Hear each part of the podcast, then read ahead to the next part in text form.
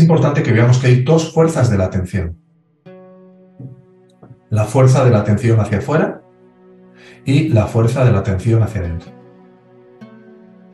¿Necesitamos realmente meditar o no necesitamos realmente meditar? Podemos tratar de darle prioridad a la autoindagación en lugar de a la meditación. ¿De qué depende? Mirad, hay algo importante aquí. Y es un ejemplo que solía poner Sarwon, que fue este discípulo de, de Ramana Maharshi, con el cual estuvo nuestro querido hermano Michael, que estará el domingo con nosotros. Y decía que si tú tomas una bicicleta, ponía como ejemplo de, lugar el ashram de Ramana, ¿no?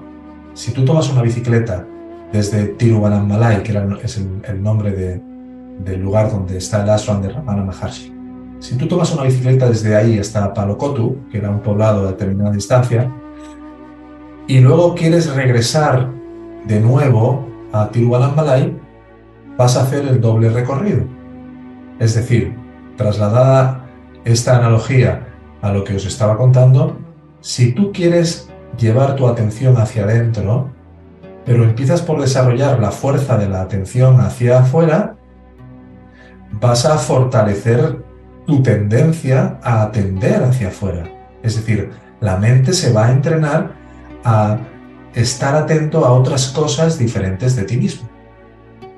Y eso de alguna manera va a incrementar la dificultad y va a hacer un poquito más largo el proceso posterior de regresar a atenderte a ti mismo por lo que en realidad eres. Quiere decirse que aunque solo puedas atenderte a ti mismo por un solo instante, como pura presencia, como pura conciencia, es decir, aunque solo por un instante tú puedas retirar tu atención de cualquier pensamiento, de cualquier sensación, después de a lo mejor a quitarte un poquito en la respiración, en la medida que tú vayas teniendo breves instantes de una atención fresca pero intensa a ti mismo, como esta presencia interior, vas a ahorrarte mucho tiempo y mucho dolor. ¿Qué les pasa a estudiantes de la escuela que han estado durante mucho tiempo, por ejemplo, practicando meditación vipassana, zen, trascendental o de diferente tipo, que están tan acostumbrados a estar en esa posición de testigo ante todo lo que se mueve, que cuando tratan de girarse hacia sí mismos, hay una inercia que les empuja a estar constantemente en vigilancia de qué tipo de pensamiento o emoción va a surgir para etiquetarla o para darme cuenta de que yo no soy eso.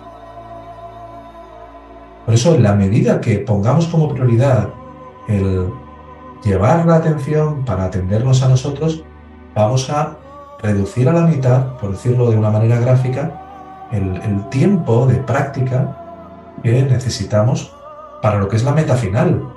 La meta final es permanecer por lo que realmente eres.